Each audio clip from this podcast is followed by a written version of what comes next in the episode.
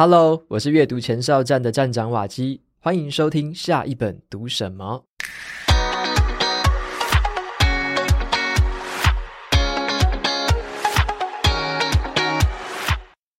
今天我要跟大家分享的这本书叫做《后悔的力量》。那这本书呢，让我对于“后悔”这两个字哦，完全改观。所以今天的节目里面呢，我就要跟你分享一下，为什么人类会有后悔这种情绪。而后悔又有什么好处？我们可以如何去转化，还有面对后悔，让后悔可以发挥它真正的力量？今天的这本书呢，有提供两本抽奖证书，有兴趣参加的朋友，欢迎前往节目资讯栏参考一下抽奖的方式。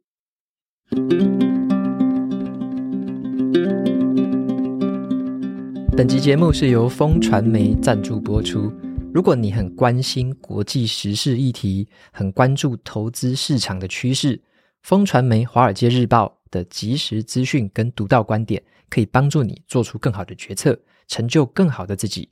我本身也是《华尔街日报》的爱用者，那么一直以来，我都提倡着说，我们要懂得利己，也要愿意利他。那如果我们在阅读这种优质的报纸的同时，还能够帮助到自己以外的人，该有多好！风传媒和台湾乐作创意协会联手推出的一个公益订阅方案，就让这件事情可以美梦成真。乐作创意协会它是一个专门协助身障青年的这个公益团体，服务内容呢，包含了身障者家庭支持、成人的智障者照顾，还有公共环境与独老环境的改善，还有身障者的代工作业。五月三十一号之前，只要透过优惠码。G O N G H O 零三订阅《华尔街日报》，风传媒就会帮你捐出一千元给乐作创意协会，促成共好社会，让我们成为更好的人，也帮助更多人。风传媒邀请你一起用阅读串起爱，在提升自己的同时，也帮助身障乐儿有机会实现他们理想中的生活。有兴趣的朋友，欢迎前往节目资讯栏参考看看喽。你的人生里面有哪些后悔呢？会不会后悔说自己在年轻的时候没有好好的念书，还是后悔当初啊没有跟暧昧的对象告白，还是你后悔自己选择了一个不喜欢可是又很难转换跑道的工作？我们都有那一些哦后悔说出口的话，或者是你后悔去做出来的事情，或者呢希望自己可以采取一些，或者是不采取一些行动。后悔真的是一件坏事吗？还是我们误会他了？《后悔的力量》哦，这本书啊，它的作者是被评选为全球五十位顶尖管理思想家的这个畅销作者，叫做丹尼尔·平克。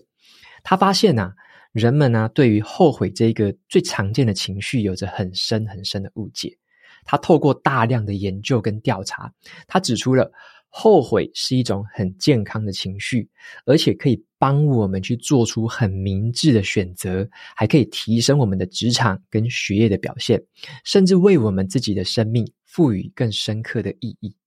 那这本书最特别的地方啊，我认为是作者他对于后悔去进行了一个史上规模最大的调查，叫做世界遗憾调查。他从全世界一百零五个国家，超过一万五千人的遗憾故事里面，归纳出了四种核心的遗憾。从这四种遗憾当中，我们正好可以看出，在人们的心目当中，真正重视的是什么东西。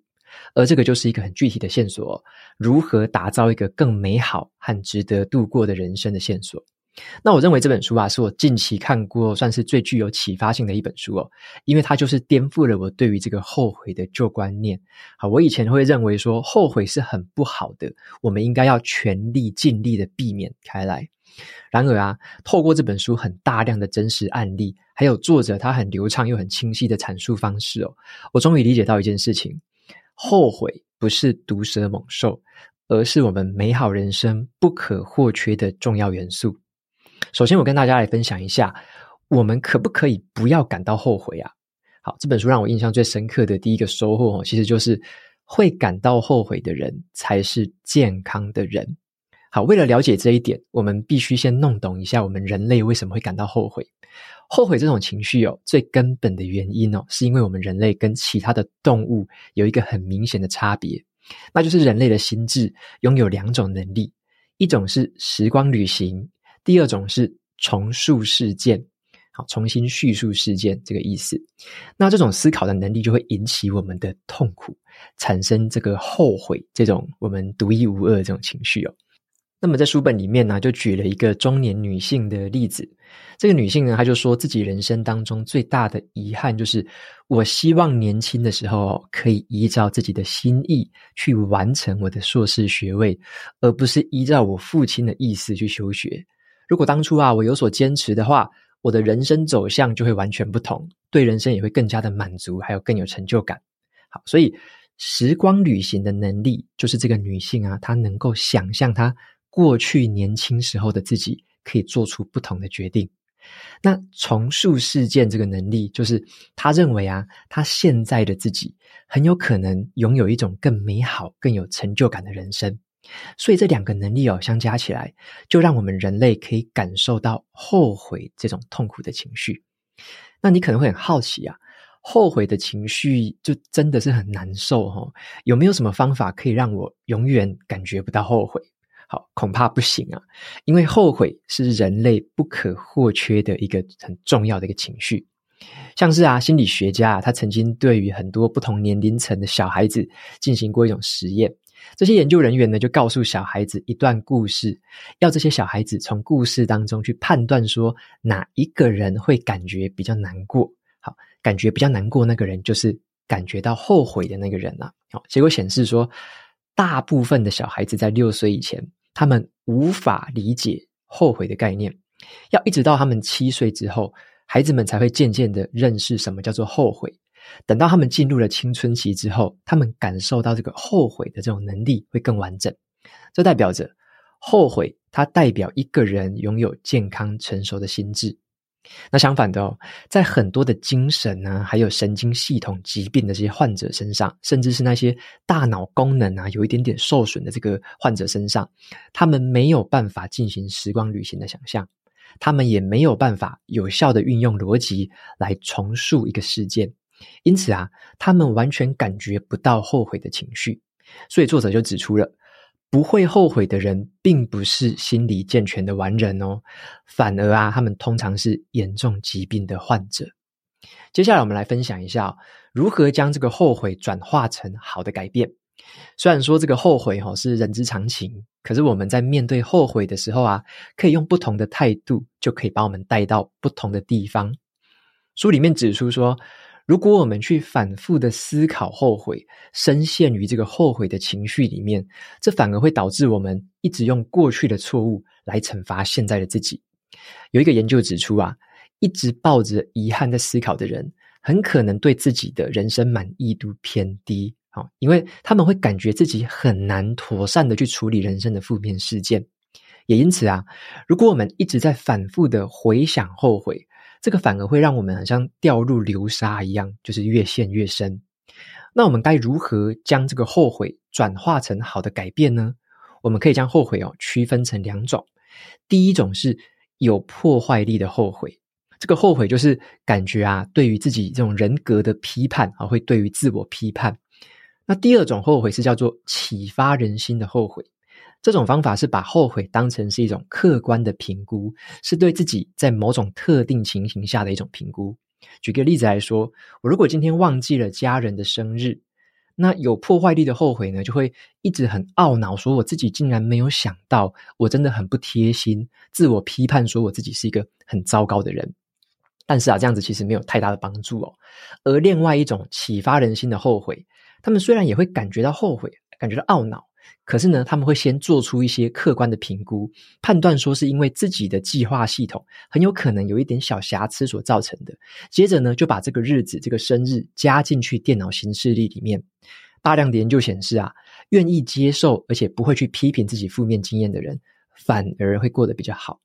所以作者就提醒我们，面对后悔的更好态度是什么？就是要把后悔的情绪当成是一个催化剂。用来塑造我们未来更好的这个行为才可以。好，后悔并不是一种威胁，而是一种转化的契机。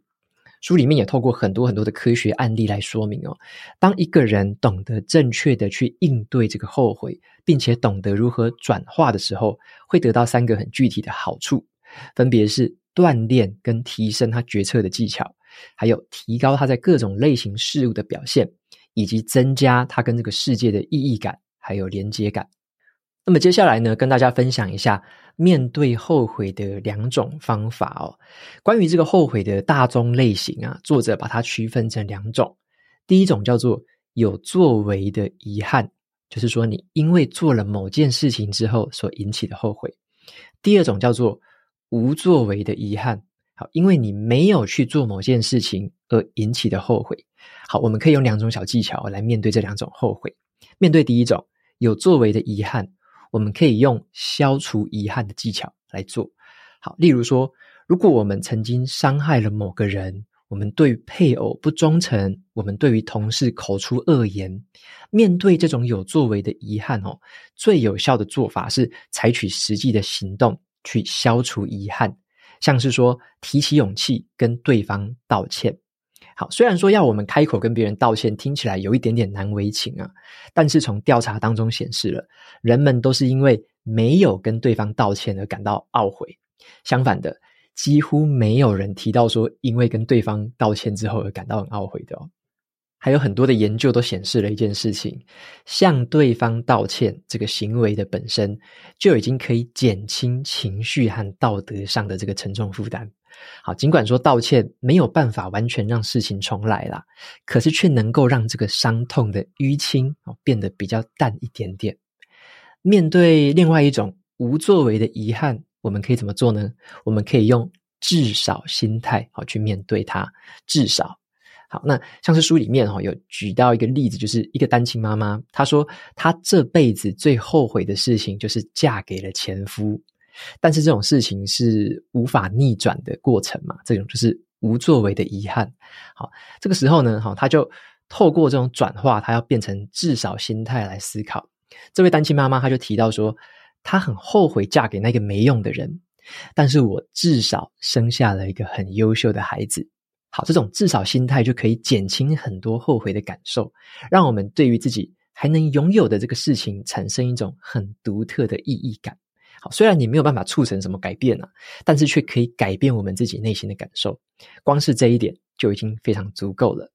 所以总结来说啊，有作为遗憾，就是提醒我们要立刻的去行动。如果我们还能做些什么，就马上起身去做。那无作为遗憾，就提醒我们，至少还有一些事情是值得庆幸的。好，如果还有下一次的话，我们可以怎么做会比较好？所以作者他在这本书的最后指出一件事情，他说：“我们要汲取遗憾，改变未来。不论是有没有作为哦，面对大部分的遗憾，这个都是最好的应对方法。当我们能够带着刻意这种向前的想法、向前进的这种想法去回顾往事的时候，就可以将心中的遗憾化成一个前进的动力，促使我们用更明智的这个选择，拿出更好的表现，创造更深刻的意义。”也正因为有过去的遗憾，才让我们更懂得如何迈向更好美好的未来。所以最后呢，来做个总结哦。后悔就是为了前进。我觉得这一本书啊，《后悔的力量》，它能够带给我们的，除了让我们去认识说产生后悔的原因，还有我们知道说如何面对后悔之外，还可以让我们透过这个世界遗憾调查，去了解一下其他的人到底都对于做哪些事情感到后悔。书本里面把这些后悔分成四大类型：根基型的遗憾、勇气型的遗憾、道德型的遗憾跟人际型的遗憾。好，这四种遗憾哦，就很像是遗憾的一种底层逻辑，它很适用于各种领域，像是教育啊、家庭啊、朋友、伴侣、工作等等。当我们知道了这一些遗憾的分类，大家都会为这些遗憾所苦的时候，我们更能够清楚地判断哦。当自己在未来去碰到了一些难以决定的事情的时候，该如何做出更好的决策？这也让我想起了查理蒙格哦曾经讲过的一个观念，叫做“反过来想”。他有曾经说过这一句话，他说：“如果我知道我会死在哪里，那我就一定不会去那个地方。”好，也就是说呢，如果我们都知道说大家都会对哪些事情感到遗憾，我们就能够让自己避免去做出那一些哦，在未来啊自己可能会感到遗憾的选择。最后呢，我就特别喜欢作者说的这句话，也分享给大家：遗憾既不危险，也不是不正常，它并不会带你偏离了原本幸福康庄的大道。遗憾是健康而普遍的心态。是身为人不可或缺的一块。遗憾有它的价值，它会使你看清事实，它具有一股指引的力量。所以他认为呢，一旦我们懂得如何跟后悔一起相处，这种遗憾的情绪并不会击垮我们，反而会引领我们产生一种向上提升的力量，持续的勇敢的前进。所以今天就是分享这本书《后悔的力量》，给你参考看看。接下来分享一下 Apple Podcast 上面的听众留言。好，第一位听众，他的名字叫做“昵称到底要怎么取才不会重复？”他说逻辑清晰、非常有条理的 Podcast。他留言的内容是：庆幸自己能在出社会第一年就认识这个频道，除了许多方法，还有面对问题的态度，让我收获满满之外，也有利于社会新鲜人能够成长，并且充实自己的妙方。感谢瓦基高质量的输出，优质的节目陪伴了无数个上班之前的早晨。OK，谢谢这位想不太到昵称怎么取的听众的朋友的留言哦。那也很开心听到你说在踏入社会的新鲜人阶段就已经认识这个频道，那也很开心说能够帮助你可能在未来的职涯上面可能可以有这个更好的发展，或者是说可以给你一些更好的策略，让你去采取跟实验看看。好，那非常感谢，也邀请你可以推荐给身边的类似年龄层的朋友们，也可以听听看。那对于大家或许都会有这个不一样的帮助。OK，非常感谢你的留言跟支持。那么再来下一位听众，他的名字叫做炖皮鱼。他说有关于第两百二十五呃两百五十集哦。他说，请问瓦基啊，为什么要用英文来自我对话？好处是练习英文吗？OK，这位听众指的这个两百五十集那一集是我在。呃，我自己的新书的读书会里面分享到的一个观念或一个方法啦，就是说我自己平常的话会喜欢用英文来自我对话，就是那种四下无人的时候，只有我自己独处的时候，我如果要跟自己谈话、跟自己讲话的话，我就是用英文来自我对话。可是这个背后的目的跟英文的进步或者说练习英文其实没有太大的关系哦。为什么这么说呢？其实。刚好在今天的这一本说书啦，《后悔的力量》这本说书里面，他有提到一个观念，我认为是跟我自己的这个经验非常契合的哦。我之所以用英文来跟自我对话，是因为我以前小时候就会觉得说，用中文跟自己讲话好像有点太亲近了，因为中文我听得懂嘛，我就会觉得说是我自己在跟自己讲话，好，那种感觉就是太亲近了。那我就不喜欢这么亲近的感觉，我希望说有一点疏远、疏离的感觉，所以我自己就会想象一下，如果是可能三五年之后，一个未来的我自己回过头来来跟现在的我讲话，然后他是用英文来跟我讲话的时候，这时候我会觉得他好像是另外一个人，好，就是你好像身体里面就有两个人格跑出来了，一个是在你未来的人格，而且还是讲英文的。那用这样子不同的语言跟我讲话的时候，我就会觉得，诶，有一个距离感，我会觉得没有那么亲近，没有这么可怕。反而他用英文跟我讲，我用英文在讲话的时候，会觉得说是一个，呃，另外一个人格在说话，这样子会觉得说不会这么害怕了。然后反而讲出来的话也会更客观，然后更为就是从一个比较，嗯，站在朋友的，站在另外一个人的角度来跟自己讲话。那跟今天分享这本《后悔的力量》有什么关系呢？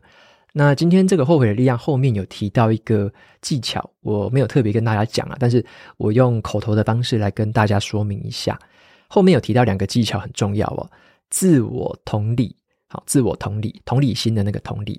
还有自我抽离。那这两个技巧都很有效的，可以帮你去面对一些后悔的这个情绪。什么意思呢？好像是自我同理。我们先讲第一个方法哦，自我同理。这个意思就是说，你把自己哦，就是说，你不要说在用批判自己的方法来跟自己讲话，来批判自己的后悔，好，好像我已经做错什么事了，我很糟糕，我真的很无能，我很不行。不要用这种批判的态度来跟自己讲话，这样子会没有同理心。好，就是你可以换一个方式想，如果你跟你的朋友讲话，好，你今天你有一个好朋友，他对某件事情感到很后悔。你会怎么样跟他说话？你会怎么样发挥同理心，然后去安慰他，去倾听他的这个苦楚？好，会怎么做呢？你当然就会用一个比较 open 的态度，或者说你会就是听他说嘛，然后不要去批判，不要去批评他，就听他好好的说他现在感受是怎么样。你有没有理解了他的感受？你的同理心有没有好好的发挥？能不能跟他就是站在同一条呃同一条船上去思考一下，说他到底现在遇到这个状况，内心的这个难受的感觉是什么？要有人去理解他，他会感觉到我被理解了，我不是很孤单的。好，这种感觉，所以呢，你会对朋友发挥这种同理心，反过头来，你就要对自己发挥同理心。所以，自我同理有一个关键点在于说，它会让我们知道，我们在跟别人，我们在陪伴别人的时候。你就会知道说，每个人都是不完美的嘛。你的朋友是不完美的，你的家人是不完美的，你的另一半也是不完美的。所以，当他们对某件事情，他们做错了事情感到后悔，他们可能做错了决策，他们感到很后悔的时候，他也只是那个不完美的其中一小块而已嘛。所以，你会有这个同理心，你会知道说，好，他们不完美，可是没有关系，他还是我的朋友，他还是我的亲人。好，所以你会用这个方式去发挥同理心，相呃相反的，你就要对自己也有这样的同理心。那很好的方式就是，呃，你对自己用同理心的方式对话嘛。那回到我自己的例子来讲，就是我用英文跟自己对话的目的，只是说这个感觉没有这么亲近，它就好像是我真的有一个未来的自己，他回过头来用一个朋友的角度来跟我自己对话，只是为了这样而已。那么这个语言，我觉得不是重点哦。像有时候啊，我之前也有听过其他朋友跟我分享，他会用台语跟自己对话。他是闽南人，他会用台语跟自己对话。可是他在北部读书，他跟别人聊天啊，平常的生活都是用，就是用这个普通话来讲话嘛，就是用普通大家知道的中文来讲话，他就不会用闽南话来讲。但是他跟自己对话的时候，他在自己心里面默念默想的时候，他就是用这个闽南语来跟自己讲话。所以，如果你会不同的语言，你也可以试试看用不同的语言来跟自己讲话。好，不限定于英文啦。那么，如果你觉得用就是正常的中文来跟自己讲话是很舒服的一件事，你也可以接受的话，那我觉得你这样子是超幸运的。如果你可以用中文跟自己讲话，就可以做到自我同理的话。那这样做就好了，你就用中文跟自己讲话，没有必要说一定要用一个你很不习惯或者是让你觉得很别扭的这个英文或什么语言来跟自己讲话。好，因为那个并不是重点，并不是在于什么练习啊，因为你跟自己讲话都会讲很简单的、很浅白易懂的这种普通你会跟朋友讲的话，你不会对自己说什么专有名词啊，你也不会对自己练习文法。你也不会 对自己就是像在练英文口说那样子哦，所以我觉得这个对于英文的练习的帮助，它没有这么大或没有那么直接了。好，那第二个好处是说，像刚刚还有提到第二个方法是，你可以用自我抽离的方式来面对这种后悔的情绪，或者是认对，或者是面对各种难受的负面的情绪，都可以自我抽离。好，什什么叫自我抽离呢？就是你跟自己保持一个距离，好，就有点像刚刚讲的，你是站在一个朋友，站在一个第三人称的立场来跟自己讲话，好，有一个距离隔阂在那边，不会感觉到那么亲近，好，你会有一个距离。那举个例子来说好了，像有一些心理学家，他们就会对小孩子好进行这种实验，哈，他们曾经做过，就是说，像他们把小孩子分成几个不同的组别嘛，那有一些组别，他们就他们应该说，给这些小孩子都同样的任务，请他们去完成一个很困难的一个玩具的一个作业。好，那他就告诉第一组小孩子说：“你们在完成这个作业的过程中，如果觉得有什么很难的地方，比较这个克服不了的东西，你就要对自己说：‘诶，我怎么样？我怎么样？’你要用第一人称说：‘我怎么样？’”好，那这种小孩子他就比较容易自我批判，他就会觉得说：“哇，我好笨哦，我好不行哦，我怎么会连这个东西都完成不了？”好，对，用我讲话就是会这种感觉。那第二组小孩子，他们就会要求他们说：“你试试看用你的方式来讲话。好，就是说他们跳到第二人称，就说你用你来跟自己对话，就是说，诶，你这个为什么做不好呢？你这个可以怎么做更好？你还可以怎么样？你怎么样？好，所以第二组小孩子用你的方式跟自己对话，那这组小孩子的表现，诶，就更好一点点。那第三组小孩子就更有趣了。研究人员就说，你们跟自己对话的方式，要把自己想象成一个超级英雄。举个例子来说，女生就会跟自己说，就会把自己变成是神力女超人。她就会说：“诶，神力女超人，你在做这一件事情的时候遇到什么挑战？你要怎么克服？诶，你现在还不太会，可是神力女超人，我相信你可以的。”好，那男生的话，他可能就会把自己想象成是超人，他的自我抽离就是他用超人来跟自己对话。他就说：“诶，超人啊，你在面对这个挑战的时候，我相信你还是挺过，可以挺过去的嘛。这种感觉，我相信你还是可以发挥你的超能力，把这件事情摆平，好，把这个作业可以完成。那他们就用超人来跟自己对话。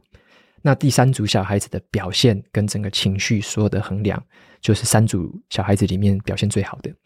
所以这个就是自我抽离的一种实验。当你跟自己保持一个距离，那当你用这种方式跟自己对话，你可以去用那种站在算是第三人称或者第二人称也可以，站在另外一个角度跟自己有一点距离的这样对话。好，无论你用的是什么语言，其实都无所谓啦。你用这种方式跟自己对话，就可以产生刚刚那一些的好的效果，哈，正面的效果，以及呢，不会让你就是陷在自己自我批判的这种情绪当中。好，所以这个自我同理跟自我抽离，我认为是我之所以用英文跟自己对话。它背后最主要的核心啊，或应该是说，小时候我不知道这一招是有用的，我只是觉得突然之间觉得，诶，小时候会遇到一些挫折嘛，学业上面考试考不好，什么东西学不好，然后可可能被同学啊、被老师嘲笑什么的，小时候遇到这种状况嘛，